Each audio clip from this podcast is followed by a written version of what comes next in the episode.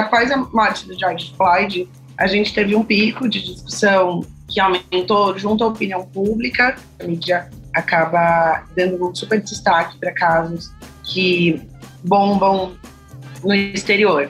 Mas efetivamente nada mudou. Né? Se a gente olhar só para essa semana, a gente já teve chacina no Rio de Janeiro, conhecida como Cracolândia. A gente tem várias situações parecidas com o que o George Floyd passou é, acontecendo desde a dispersão da cena de uso de crack. A gente sabe que no Brasil, né, a gente tem três George Floyds a cada 23 minutos. O problema é que a guerra às drogas, ela opera com, com a lógica de todas as outras guerras, que é de vulnerabilizar as populações que estão já em vulnerabilidade Olá, eu sou a Kenia Sade e você está ouvindo Tona Trace, podcast da Trace Brasil, multiplataforma dedicada ao melhor da cultura afro-urbana do Brasil do mundo.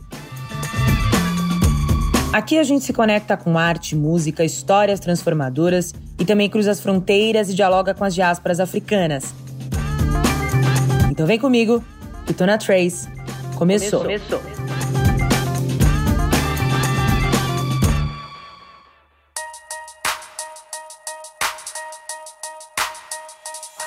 A morte do George Floyd jogou luz às pautas antirracistas e foi por conta da morte dele que a sociedade brasileira se deu conta do racismo que cotidianamente se materializa em mortes de pessoas negras, tanto no Brasil quanto nos Estados Unidos. Dois anos após a morte de George Floyd, o que de fato mudou? Hoje a gente recebe a socióloga, fundadora da Iniciativa Negra por uma Nova Política sobre Drogas, Natália Oliveira. Natália, bem-vinda ao Tona Trace. Olá, tudo bem, pessoal? Tudo certo. Em maio de 2020, né, quando George Floyd foi assassinado, houve uma série de manifestações globais antirracistas, né, pedindo o fim da truculência policial. E claro que a morte dele respingou no Brasil, né, que foi obrigado a se olhar e colocar o dedo na ferida de uma pauta que o movimento negro reivindica há muitos anos, né? Na sua opinião, Nath, você acha que mudou alguma coisa após George Floyd? Olha, é, acho que após a morte do George Floyd, a gente teve um pico de discussão que aumentou junto à opinião pública, até por conta da cobertura da mídia, né, que foi grande. Geralmente a mídia acaba é, dando um super destaque para casos que bombam no exterior. Mas efetivamente nada mudou. Né? Se a gente olhar só para essa semana, a gente já teve chacina no Rio de Janeiro, mais uma vez justificado na guerra às drogas, e aí a justificativa é sempre a mesma, aquele discursinho de só foram mortos traficantes e pessoas com passagem na polícia. É, aqui na região de São Paulo, por exemplo, conhecida como Cracolândia, a gente tem é, várias situações parecidas com o que o George Floyd passou é, acontecendo desde a dispersão da cena de uso de crack da Helvétia, na região da Luz, pela cidade. Então, todo dia tem pancadaria, tem ação truculenta da polícia no fluxo. Então, efetivamente, nada mudou.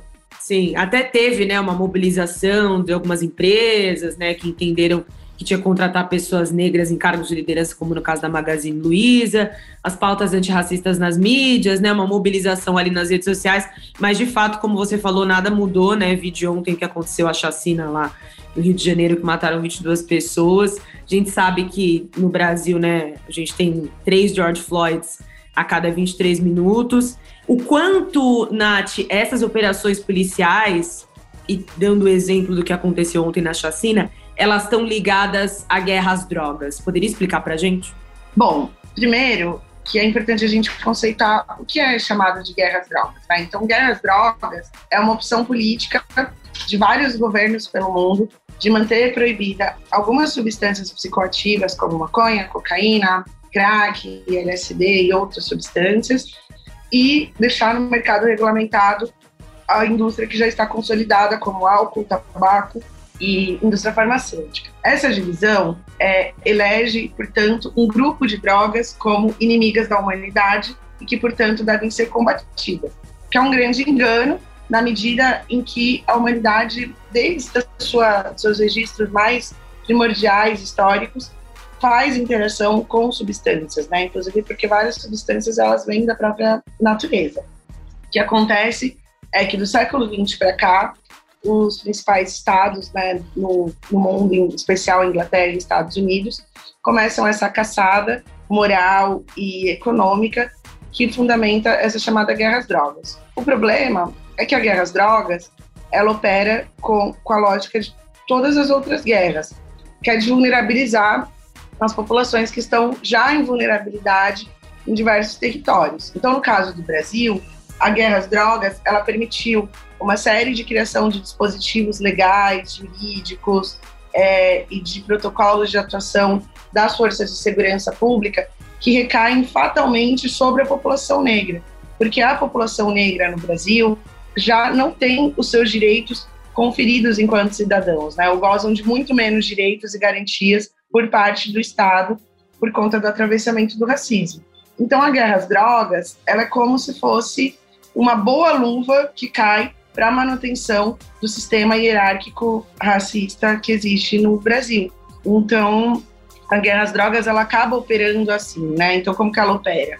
O modo como a polícia se comporta, dizendo que vai fazer um, uma caça a traficantes apenas na, nas regiões periféricas e nos centros urbanos são as favelas, faz com que a, essa justificativa né, de, de busca desse, é, de, de, de ir contra esse inimigo comum faz com que as forças de segurança operem totalmente fora da legalidade, com uma legitimação pública, inclusive por parte dos próprios governos, que são quem mandam nas polícias. Né? Então, não são só as mortes, né? são uma série de fatos que acontecem fora do que da legalidade. Então, invasão de domicílio sem mandados oficiais é, por parte do sistema de justiça, saqueamento de casas, é, execuções de pessoas que depois são justificadas como troca de tiros, diversas mortes não investigadas, a própria ação da polícia nesses territórios é pouco é, investigada pelo Ministério Público, que deveria fazer esse controle por parte do sistema de justiça em relação às forças policiais. E assim a gente vai todos os dias produzindo, né, a cada é, 23 minutos, um George Floyd no Brasil. É mais ou menos assim que opera a guerra às drogas. Um outro exemplo que a gente comentou no início da entrevista, como é o caso da Cracolândia, é o que permite um governo municipal, né, no caso a prefeitura, fazer uma dispersão de uma cena de uso, claramente sem nenhum planejamento ou em diálogo com outras áreas, como assistência social, saúde, é, moradia, e ter como principal método espalhar essas pessoas de modo violento a partir é, pela, pela região central da cidade, a partir de é, da polícia perseguindo mesmo, assim, a polícia nas últimas semanas aqui em São Paulo tem feito um processo que é de ficar perseguindo e tocando as pessoas das calçadas, né, às vezes o morador em situação de rua está ali dormindo, a polícia já chega e já manda ir andando e o pessoal sai correndo e o carro de polícia vai atrás, empurrando essas pessoas e essas pessoas andando sem rumo. Né? Tem técnicas específicas de tortura, porque, por exemplo, você ficar vários dias impedindo as pessoas de dormirem, ter um sono mínimo, se alimentar, porque com isso as várias organizações que distribuíam alimentação nessas cenas de uso de crack não têm podido chegar para levar alimento, cobertores, agasalhos. Em São Paulo a gente está no pico do inverno, né? O inverno está começando e temos enfrentado temperaturas muito frias. Né? Então, é, tudo isso é um aparato indireto também de técnicas de tortura, né? Que a gente tem classificado em São Paulo como técnicas de tortura.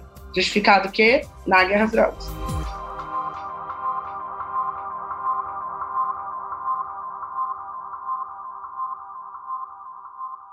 Eu queria te ouvir sobre possíveis caminhos, né, para acabar com essa guerra às drogas. Quais políticas públicas poderiam ser aplicadas efetivamente para melhorar essa situação que aparentemente ela não, não se resolve, né? Entra ano e sai ano, a gente fala dessas chacinas, da questão é, da Cracolândia e nada é feito. Ó, num cenário é, em que as drogas continuam proibidas, a primeira coisa é a gente ficar, portanto, mais inteligente na tal combate é, do tal desmonte do crime organizado, que não vão acontecer nas cenas que são de uso de drogas ou mesmo nas favelas onde acontece o varejo de drogas, né? As pessoas vão até lá para consumir, comprar pequenas quantidades.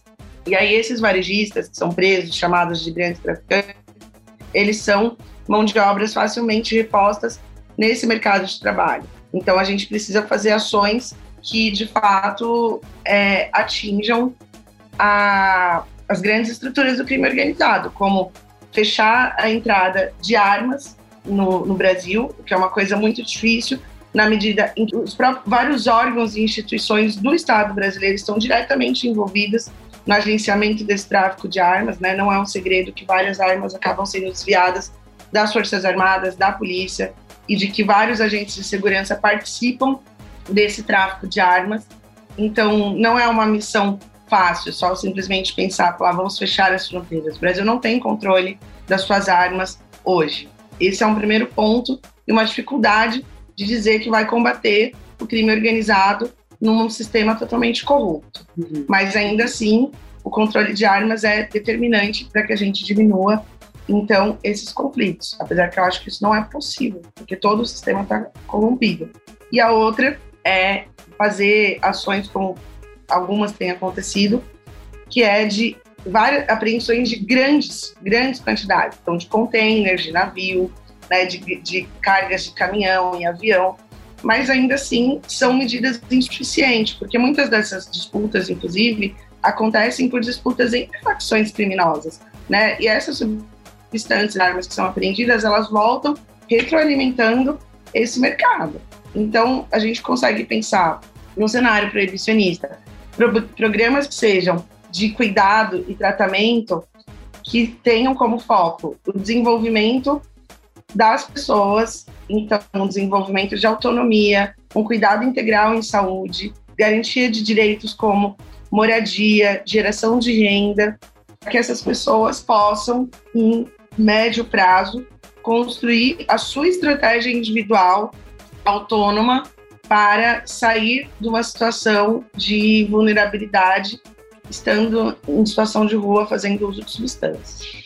Isso é um caminho, isso é um pressuposto para pensar programas de cuidado dentro do proibicionismo. Não, o que não quer dizer que a gente vai necessariamente diminuir a violência, porque mesmo no cenário proibicionista, é muito mais fácil, como se a gente já tivesse viciado, em dizer que vai acabar com o tráfico, fazendo essas ações violentas nas favelas, por exemplo. Mas não é na favela que se planta maconha, não tem nem terreno para plantar maconha, não é nas favelas que se refina a cocaína, né? os laboratórios não estão dentro dessas favelas. Então, exige uma inteligência mais complexa. E então eu não vejo um outro caminho que não seja pressionar todos os dias para a mudança da, dessa ótica, que é pressionar pelo fim da guerra às drogas e construir um amanhã prevendo um sistema de regulamentação dessa indústria com várias normativas e hipercontrolada para que a gente tenha uma relação pacífica com o uso de substâncias em nossa sociedade. Ah, sim. No fim, essas Acho que as operações estão muito relacionadas à banalização né, de uma política de segurança pública ancorada aí no extermínio, né? Bom, você é fundadora da Iniciativa Negra por uma Nova Política de Drogas. Queria saber quando surgiu, né? E com qual objetivo, como vocês atuam? Conta para quem aqui não te conhece. Então, a Iniciativa Negra por uma Nova Política sobre Drogas, ela surge a partir de um movimento meu e do Dudu Ribeiro, que é o cofundador da iniciativa junto comigo, baiano, super irmão e parceiro. Desde 2015, a partir da nossa atuação já na pauta antiproibicionista e relacionada à redução de danos, a gente foi entendendo que era necessário um movimento que acelerasse a discussão é, da guerra às drogas relacionada com a pauta racial. Então, desde 2015, a gente começa um movimento chamado Iniciativa Negra por uma Nova Política sobre Drogas, que em 2018 se consolida como uma organização da sociedade civil que tem como missão denunciar a guerra às drogas e ajudar na construção de soluções pacificadoras para a nossa sociedade a partir é, provocando o fim da guerra às drogas, buscando soluções mais pacíficas, atreladas à diminuição da desigualdade racial e, se possível, com construção de medidas reparatórias para a população negra relacionada a essa guerra. Então a gente hoje é uma equipe de 20 pessoas espalhados pelo Brasil, com dois escritórios, um concentrado em São Paulo, outro em Salvador, justamente para ter essa perspectiva de atuação é, já a partir de duas regiões no Brasil. E a gente faz pesquisa, faz articulação política em várias instâncias de poderes e a gente faz uma incidência, é, a gente aposta numa incidência para mudança e educação da opinião pública a partir de veículos de comunicação.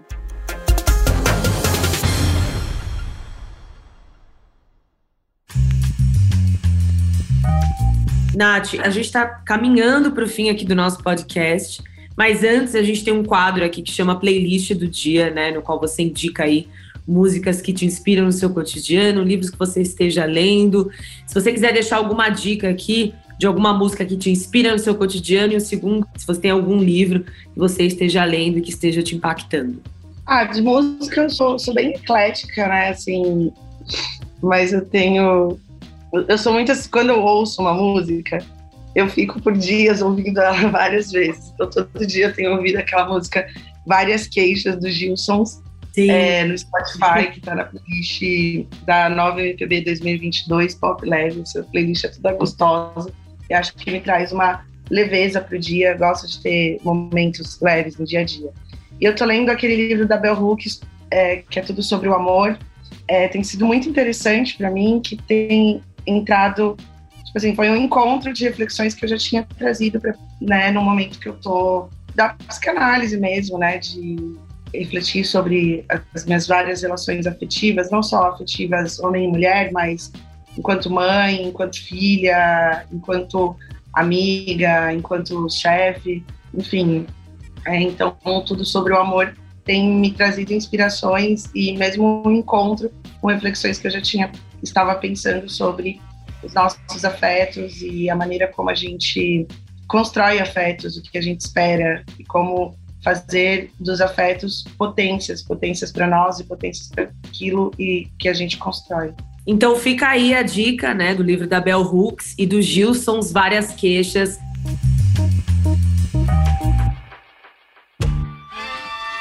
Natália Oliveira, queria te agradecer aqui pela sua participação no Tona Trace. Seja sempre muito bem-vinda. Obrigada, gente. Eu que agradeço pela oportunidade é, de dar longa Trace e várias outras iniciativas que tragam aí um pouco do nosso universo negro para a roda de discussão. Muito obrigada, valeu.